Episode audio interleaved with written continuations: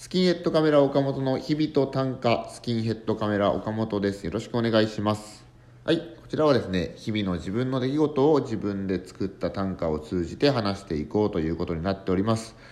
20回目になりました。早いもので20回目。今毎週日曜日のこう午前中に上げさせてもらってるんですけどこう1週間経つのは早いですねもうすぐ回ってくるだからこうコンビとしてとか自分の個人としてとかいろいろこうこの曜日はこれがあるとかって決まってるものも結構あるんですけどそれの1週間すぐ来るのがすごい早くてこのラジオも。例外なく早くてもう20回目でありますがよろしくお願いいたします。では今日の短歌を読み上げたいと思います。10年間知らなかったよそうそうよ。こんなにも高い声だったんだ。10年間知らなかったよそうそうよ。こんなにも高い声だったんだ。ということでですね。はい。こうこの「曹操」というのはまあ三国志に出てくる義の王義王と言われてね曹操のことなんですけども。三国志がね僕まあ学生時代からまあそこそこ好きで、まあ、男の人ってね三国志とか戦国とか戦国時代とか幕末とかすごい好きなんですけど女の人はねあんま好きじゃないみたいなのあると思うんですけど、まあ、人並みに好きで、まあ、漫画読んだりとか小説読んだりとかしてたんですけどこの、えー、今年の1月1日にですね、えー三国志の今映画をいや大泉洋さん主演のやつやってて1日が時間空いてたんで行ってみようと思って三国志好きだから。ほんでなんか三国志をコミカルに描いてるんでちょっと面白そうだって行ってみようと思って1月1日に行ってそんでもすごい1日ってこんな混んでるんだと思いながら、まあ、それはどうでもいいんですけど、まあ、そんで見てそんで三国志熱がまたこう復活したんでしょうね。僕その中国の大河ドラマで「スリーキングダム」っていうのがこうまあ TSUTAYA とか DVD とかにもゲオとかにもあるようなやつなんですけどその90何話くらいあるやつがあるんですよね「スリーキングダム」っていうその連続ドラマ。それを10年くらい前にその見始めたんですよ1回。そんでこれはすごい面白いなと思ってそのなんか忠実だし役者さんもなんかすごいいいしなんか戦闘シーンとかもすごいしわこれは面白いと思って10年くらい前にこうもう結構連続で見るくらいでこうバーって見てたんですけどやっぱこうどれくらい面白くてもやっぱ90何話ってすごい先遠くて4050話くらいでなんかもうちょっと飽きてきたのか疲れてきたのか。そう一回やめちゃったんですよねその石壁の戦いと言われる三国志のその序盤のクライマックスと言われるところで40話50話ぐらいそこが終わったくらいで僕もちょっと熱冷めちゃってこう見なくなってそんで5年くらい空いてまた今から5年前くらいにあ三国志あれあの時こう石壁道で終わっちゃったからちょっともう一回見てみようと思って5年経ってるからやっぱ最初から見なきゃダメだと思って最初からまた借りてでうわやっぱ面白いなと思ってあこれ見たことあるけどうわこれやっぱ面白いなと思いながら来てまた石壁くらいでいやちょっと長いなってなってほんでそれ5年前くらいやめちゃったんですよね。そんで今回1月1日に三国志の映画を見て、それで火がついたから、よし、もう一回チャレンジだと思って、あのスリーキングダムやっぱ最後まで行きたいからと思って、でもこれ1話目から言ったらまあ石壁で終わることになるから、その、まあ、そこまでのストーリーはわかるし、なんとなくまあ5年経ってるけど、2回も見てるから、その、ストーリーはもう他のことでも知ってるし、よし、これはじゃあ石壁のあたりから見ようと思って、そのくらいから今見始めたんですよね1月1日から。そんでいろいろ借りて今70話80話くらいまで行ってるんですけどそんでその日本語吹き替え版で見てるんですよ。もちろんその、まあ、字幕でもいいんですけど僕はその日本語吹き替え版で見てて。その声優さんの声とかがなんかすごいなんか吹き替えの声が良くてこう重厚感があってすごい合ってるんですよね。そんでうわこれそこもやっぱ面白い一因なんだなと思って見てたんですけど、まあ、その今回60話70話くらいの時にこの人たちって本当はどんな声してるんだろうって一瞬思って。そんでこう今僕は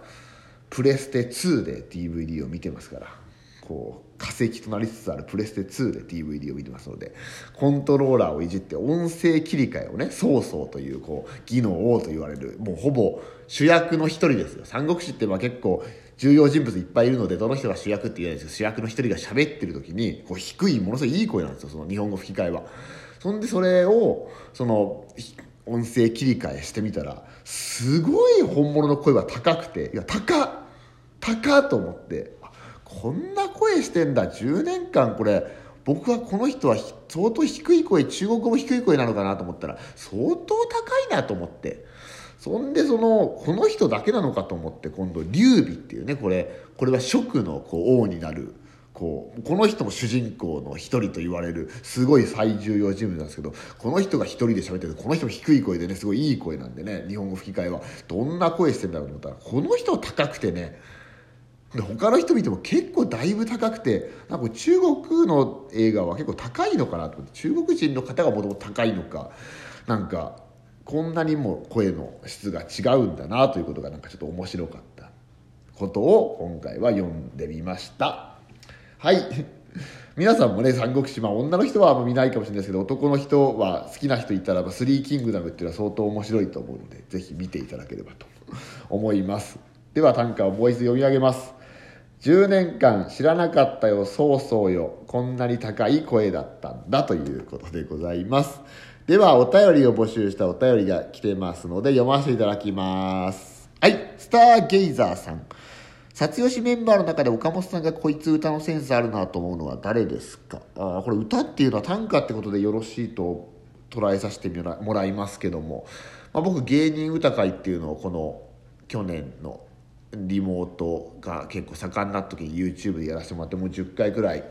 9回かな？やって。結構多くの芸人さん札幌吉本から東京の人さもともと札幌吉本にいた人とかっていろいろ出てもらったんですけどやっぱりみんななんか面白いですよね。その、まあ、歌人の方も出てもらってるんですけど歌人の方の評価が高いのはリングリンでの真宙君って今札幌吉本にいる19歳もう19歳で芸歴10年とか何度かな？8年とか9年とかやってることをあと東京に行った神様のペットのスーサク君っていうこ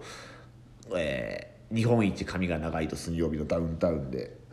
日本一髪長い男芸人で認定されてそれで今怪談怖い話でもやってる。スーサク君とかすごい評価高くて。